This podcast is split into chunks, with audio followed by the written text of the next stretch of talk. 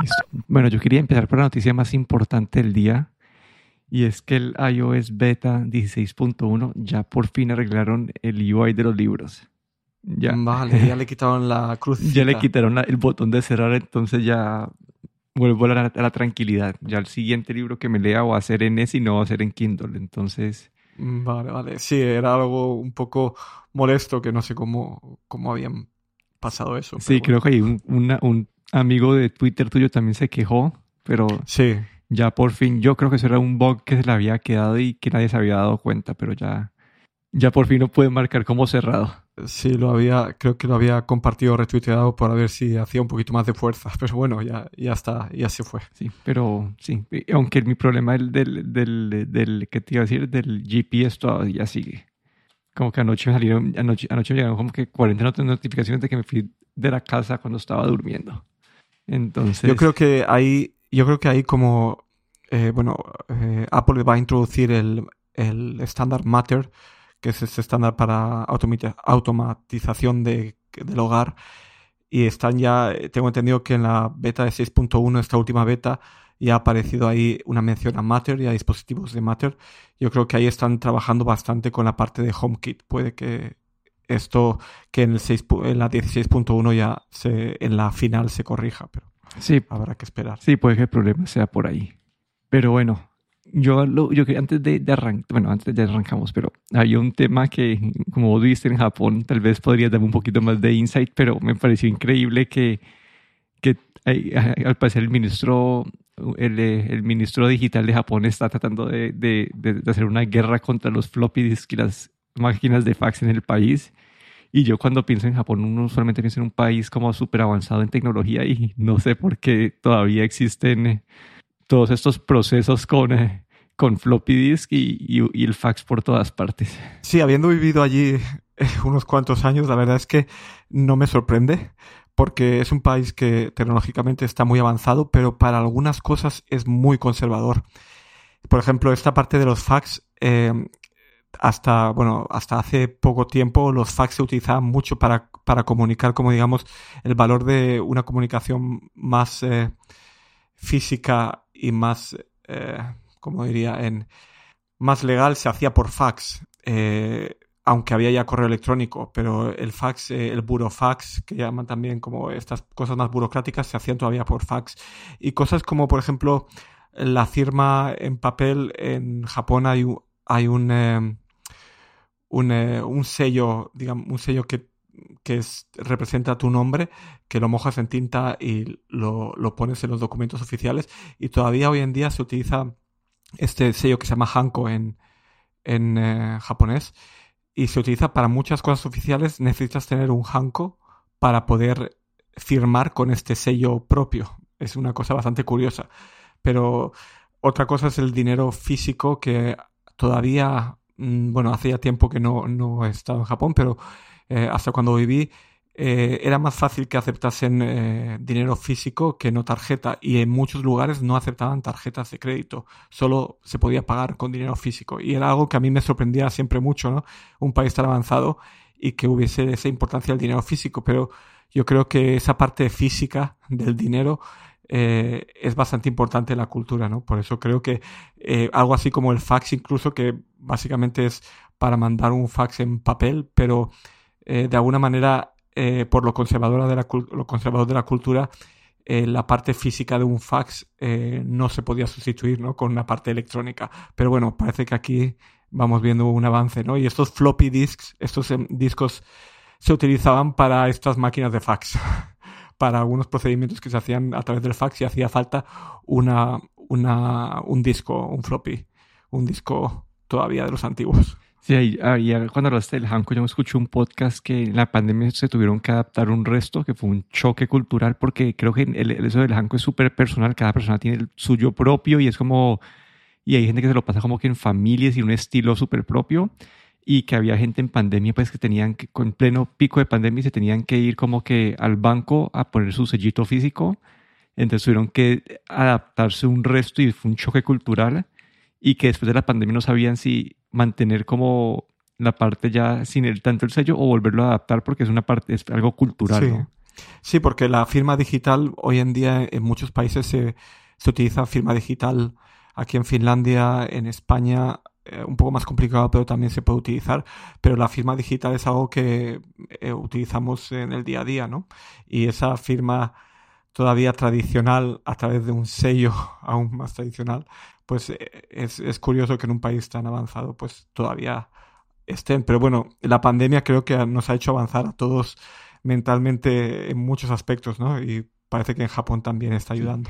Y asumo que estás contento con tu Switch. Eh, sí, pues eh, finalmente eh, nos han anunciado cuándo va a salir la segunda parte del Zelda Breath of the Wild. Y esto va, va a ser el 12 de mayo de, del año que viene. Y también nos desvelaron el nombre que va a ser... Tears of the Kingdom. Exacto y nos dieron un tráiler de unos cuantos segundos de lo que va a ser y básicamente lo, que dicen los rumores es que el mapa va a ser lo mismo, lo que ahora va, a existir una serie de islas en el aire que van como a expandir el mundo y a traer unas, mm, características nuevas al juego también, ¿no? Y nos dieron ahí esa pequeña, ese pequeño avance, esa fecha del 12 de mayo del año que viene y el nuevo nombre. Así es que, bueno, eh, para los fans de Zelda, pues estamos contando los días. Sí, porque yo me acuerdo que con, el anterior también estuviste emocionado, te, lo, compraste, te lo pasaste todo, ¿cierto? Sí, todo y, más, ¿no? Porque después de pasártelo puedes continuar jugando y explorando mundo.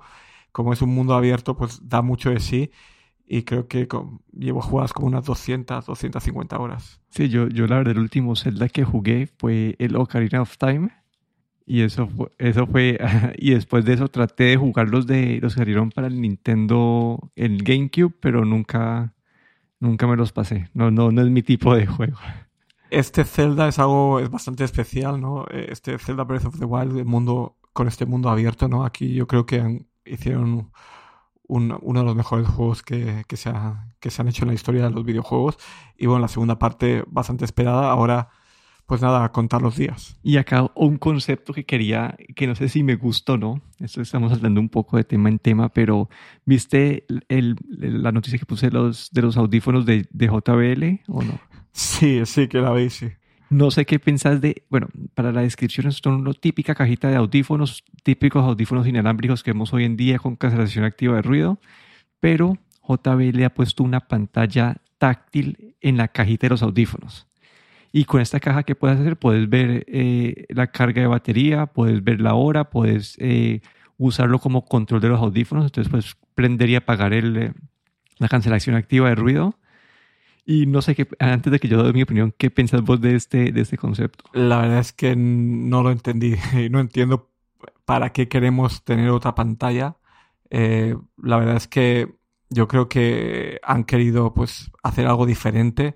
No sé qué público objetivo hay porque básicamente si tienes que sacar una cajita del bolsillo, pues para eso sacas el teléfono. Entonces, eh, es como tienes esos controles que tienes también normalmente en el Apple Watch, por ejemplo, si utilizas un smartwatch, también tienes esos controles. Y el tenerlo en la cajita creo que no trae ningún beneficio. Es simplemente, bueno, lo podemos hacer y lo hacemos, ¿no? Pero no sé, mm, no le veo, no le veo ningún sentido. Sí, yo ahí sí le veo un poco de sentido para un aspecto muy específico y es desde el punto de vista de los AirPods, como que a mí me da, yo nunca sé cuándo tengo que cargar los AirPods. Como que nunca sé cuándo es el momento ideal para hacerlo y siempre me doy cuenta cuando, no, cuando ya me dejan de cargar los audífonos, pues, sí, cuando ya dejan de cargar los audífonos, entonces, eso ya puede ser culpa de Apple, que Apple no encontró una mejor manera de comunicar esta información. Pero ahora que tuve estos que te estaba contando, que me compré estos earphones para la oficina y cuando los conectaba al, computador de trabajo, era imposible, pues eh, casi que entraba una llamada de Zoom y automáticamente se, se prendía el, la cancelación activa de ruido y no podía controlarlos. Entonces, para un escenario así donde, donde la interacción con el sistema que estás trabajando no es muy profunda, tener este, este mecanismo de control adicional me parece bueno para como, para, como para un caso como ese, ¿no? Como si quería estar, yo poder ah, desactivar la cancelación activa de ruido en, Windows, poderlo hacer sin, sí, sin depender de, que los audífonos o, el control de los audífonos funcione bien. Que en ese, que ese caso no sé si era culpa de los earphones o, culpa de Windows, no sé qué, qué, pero ya me tocó devolver esos audífonos porque no, no, los, no los pude utilizar bien. Bueno, ahí veo un punto que, que te doy la razón y es la de la carga de la batería, ¿no? Porque los, los AirPods o AirPods Pro, la cajita eh, cuando lo pones en el cargador hay una lucecita, o cuando lo abres la cajita te, hay una lucecita que te indica cuál es el nivel de carga, pero es muy, normalmente ni te das cuenta ni lo entiendes muy bien. Y claro, que tener una pantalla entera, pues a lo mejor es un poco demasiado, ¿no? Pero sí que un indicador de carga de batería mejor que el que tenemos hoy en día en los AirPods, por ejemplo, sí que se agradecería, ¿no? Como una, list, una línea de 5 LEDs en la que apretes el botón, eh, el botón de la cajita y se marque eh, por ejemplo, el, cuánto de batería le queda, ¿no? Pero ahí sí que te doy, ahí es un buen punto, lo veo una, una buena utilidad o también ese control remoto, pero no sé, son tan pocas las utilidades que no sé si realmente vale la pena, ¿no? Ahí pensando como en las cajitas, como, como las baterías estas que uno compra para como de emergencia, que usan, las, usan como cinco LEDs para indicar eso. Entonces, eso me parecería una mejor solución que, que la pantalla, ahora que lo pienso bien. Y acá, otro, saltando otro tema completamente diferente, ya la Unión Europea ha mantenido esta, eso lo habíamos hablado creo que hace, hace, creo que años o meses, no me acuerdo, pero fue esta multa que le pusieron a Google de anti, anticompetencia por, por incluir la búsqueda de Google con Android y que fuera pues, la opción de efecto. Y, lo que escuché es que ya lo mantuvieron, creo que les redujeron unos cientos de miles de euros de, la multa, pero, pero la mantienen y eso va a ser una, pues, una mega multa y no sé qué va a pasar aquí, pero sí, la Unión Europea ha estado bien estricta y con, con todas las compañías de tech ahorita. Sí, yo creo que aquí, bueno, la Unión Europea está haciendo bastante control y a mí me da un poco de miedo, ¿no? Porque a veces estas cosas pueden salir, el, como dicen, el tiro por la culata, ¿no? Pero en el caso de Google le ha tocado el primero, digamos, esta multa de 4.1, 4.13 billones o, bueno, eh, como decimos aquí, 4.130 millones de euros. Y básicamente tenía tres puntos que estaban, que entraron en esta multa. Uno de ellos, el primero era que Google Em, hace que, bueno, que necesites que si tú em, te sales de o utilizas el sistema Android y no, eh, bueno, haces una, una versión diferente de Android, entonces pierdes completamente el acceso a lo que es el Google App Store. Te quitan esa licencia, ¿no? Y eso lo vemos en Huawei, por ejemplo, que ha sacado su propia versión de Android para los teléfonos chinos y ahí pierde directamente la, lo que es el Google App Store.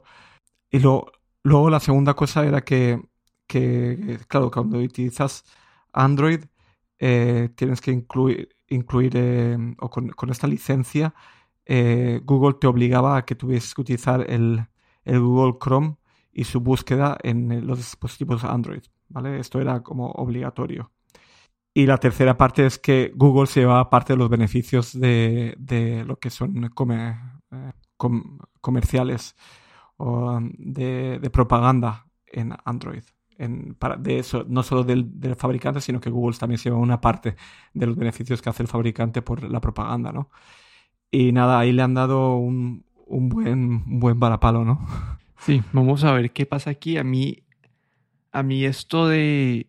acá tengo un poco de sentimiento encontrado, ¿no? Porque que venga la parte de Google Search instalada, creo que gran parte de la experiencia de Android es que vos puedes usar esa barrita de Google en cualquier parte, como en cualquier parte del, sistema operativo y, y, te da este, este poder de Google, pero si estás como dependiendo y que estén, bueno, que estén forzando a las compañías a, a tener esto preinstalado o si no, pues están rompiendo pues la licencia con, con Google, no sé, como que me parece un poco... Sí, eso puede cambiar un poco la experiencia y y hacer que la experiencia varíe más entre dispositivos Android si pues si llega, si, si, sí, no sé cómo que qué va, a tener que hacer Google después de esta multa, ¿no? A mí lo que me da miedo es los precedentes que esto pone para Apple también, ¿no? Eh, vivimos en, en, ese, digamos, jardín vallado, ¿no? De Apple con todos los servicios y todo funciona tan bien. Y aquí la Unión Europea también tiene Apple en, en mente, ¿no? Y vamos a ver lo que le toca, ¿no? Eh, por ahora, lo único que sabemos es que la parte del puerto USB-C le va a venir el año que viene. Eso no lo veo tan mal, pero bueno, en cuanto empiecen a, a meterse con lo que es el App Store y otras partes, pues vamos a ver cómo, cómo le va. Sí, sí, ahí mi preocupación es, y lo mismo, eso, eso también aplica para, para Apple, que cuando un usuario arranca, si es como que vas a, a arrancar de cero y te dan la opción, listo, no, no puedes tener tu navegador de efecto, no puedes tener tu, tu, tu, buscador de efecto que el usuario tiene que escoger, pero ¿qué pasa si gran, grandes partes del, del, de las funciones de celular están atadas a estas y las, las, alternativas que escoge el usuario no cumplen con todas las funciones? Entonces estarías dando una experiencia más pobre del principio. Y si te pones a después a limitar, ah, bueno, entonces solamente los las navegadores o los buscadores que cumplan con todos los requisitos eh, van a poder ser utilizados, entonces se está reduciendo la lista y eso ya es otra, como que esa, esa selección puede tener sus propios problemas. Entonces aquí es donde yo me pongo a pensar que, y lo mismo para por si Apple le hacen desinstalar Safari por defecto y, o quitarle pues en, en, en iOS el, el defecto también es el Google Search, como puede que esto afecte la experiencia de usuario o, o que, o que navegadores tienen la función completa que pueden interactuar con todos los deep links que se hacen entre aplicaciones y todo eso. No todos los navegadores vienen con esas funciones. Sí, no, no todos vienen con esas funciones. Entonces estás como... Puede perjudicar la experiencia de usuario estas, estas, esta, sí, que le fuercen la mano aquí a Google en este caso. Sí, esto puede ser contraproducente después de todo para, para el usuario final. Así es que habrá que ver cómo, cómo llevan esto. Bueno, y acá había una otra cosa que quería mencionar y era esto del Kindle, que eh, Amazon ha, actualizado las versiones de sus, de sus los, los Kindles baratos. Y lo, básicamente lo que he escuchado es que han mejorado la resolución de, y creo que duplicado el espacio, ¿no? Sí, la, resolución ahora eh, del Kindle básico eh, es de 300 puntos por pulgada. Es básicamente la misma que hay en el Paperwhite en, o en otros productos de Kobo. Y bueno, han cambiado al puerto USB-C también. Y nada, sigue estando a. Bueno, este nuevo Kindle son 100 dólares. Que supongo que de aquí unas semanas ya vemos vamos a ver las rebajas. Pero bueno, este es el, digamos, el Kindle de entrada de serie. Y la verdad es que el, el cambio de pantalla, sobre todo el aumento de resolución a casi el doble, de 167 a 300 puntos por pulgada, ya es bastante. Y bueno, el, puerto USB-C que es algo que la Unión Europea está empujando también, así es que lo vamos a ir viendo en, todos los fabricantes. Pero la verdad es que me parece que el aumento de resolución sobre todo es algo bastante bueno. ¿Y Kobo, vos que usar los Kobo en este rango de precio tiene algo mejor? Sí, Kobo también lanzó hace creo que un mes o dos, lanzó también su Kobo básico con pantalla de 300 puntos por pulgada hizo lo mismo exactamente que está haciendo ahora Amazon. Así es que esto es, se está convirtiendo en el estándar. Sí, y ahí por mencionar, no sé cómo sea en, Europa, pero aquí en Estados Unidos te cobran 20 dólares por, por quitarle los anuncios en la, en la pantalla, en el lock screen. Eh, son 100 dólares y 120 sin los anuncios. Aquí en Europa, eh, en muchos, muchos Amazon, depende del país, eh, tienes que, tiene que ser sin anuncios. Entonces te cobran esos 20 dólares extra o 20 euros. Desde el principio de los Sí, sí, no tienes la opción de, de, la propaganda. Sí, no sé. No, y cuando para comprar los libros en Kobo, ¿en dónde los compras? Así por, por entender un poco la. Kobo, el Kindle no depende casi que sí. Sí, Kobo no tiene propaganda de por sí. No, no, pero digo, digo los libros para Kobo. Ah, la misma, la misma tienda de Kobo. Eh, tiene también todo, básicamente casi la misma selección que Amazon. Bueno, Amazon tiene un poco más, pero sí. Todos los libros que utilizan la parte, la, las licencias de Adobe Digital Editions, que es básicamente un estándar en EPUB, en libros electrónicos, todos esos libros eh, funcionan también con el Kobo. Entonces, hay muchas, eh, muchas otras compañías eh, que, que venden libros electrónicos que no son ni Amazon ni Kobo y utilizan este sistema de, de Adobe de, para, para, para la parte de, de, protección y Kobo funciona con, con ese sistema también. Entonces, ya no solo la tienda de Kobo, sino cualquier otra tienda que utilice estos libros electrónicos con, con la función de, de, de, seguridad de Adobe, que es básicamente todos menos los Kindle. Sí, no, y yo he visto, acá mi primo tiene uno de esos y no sé, como que todavía no me he podido convencer a mí mismo de, de comprar un, un e-reader independiente. Mm, Yo ya te digo que lo, lo aconsejo. No, sí, yo sé, sí, sí, sí. eh, Hicimos todo un episodio de, de e-readers por eso. Pero yo todavía, a mí me gusta también la flexibilidad de poder, ah, bueno, estoy, acá tengo un tiempo libre, entonces saco el iPhone y abro la aplicación de Books y leo un poquito. El problema es la distracción. Y, y esto, bueno, ahí, ahí hay una parte de minimalismo digital que podemos hablar en otro episodio, pero la distracción de hacerlo en un teléfono, en un iPad, donde vienen notificaciones, donde vas a estar a lo mejor más pendiente de otra cosa y te vas a desconcentrar más rápidamente. Pero bueno, eso podemos hablar en otro episodio un poco más sobre esa parte. Sí, yo lo que, así por, yo lo que hice es que le puse, cuando abro la aplicación me pongo en un modo de, de lectura y, solam- y solamente me entran notificaciones que están como time sensitive. El resto las tengo todas. Ah, vale. Sí, yo también he puesto eso en, en, en el iPhone y en el iPad. He he programado ese modo de lectura también para que quite notificaciones. Pero sí, creo que ese fue el episodio hoy, un poco variado, temas de, de todos lados. Aquí me despido, Danilo Ronsoro. Y aquí, Guillermo Ferrero.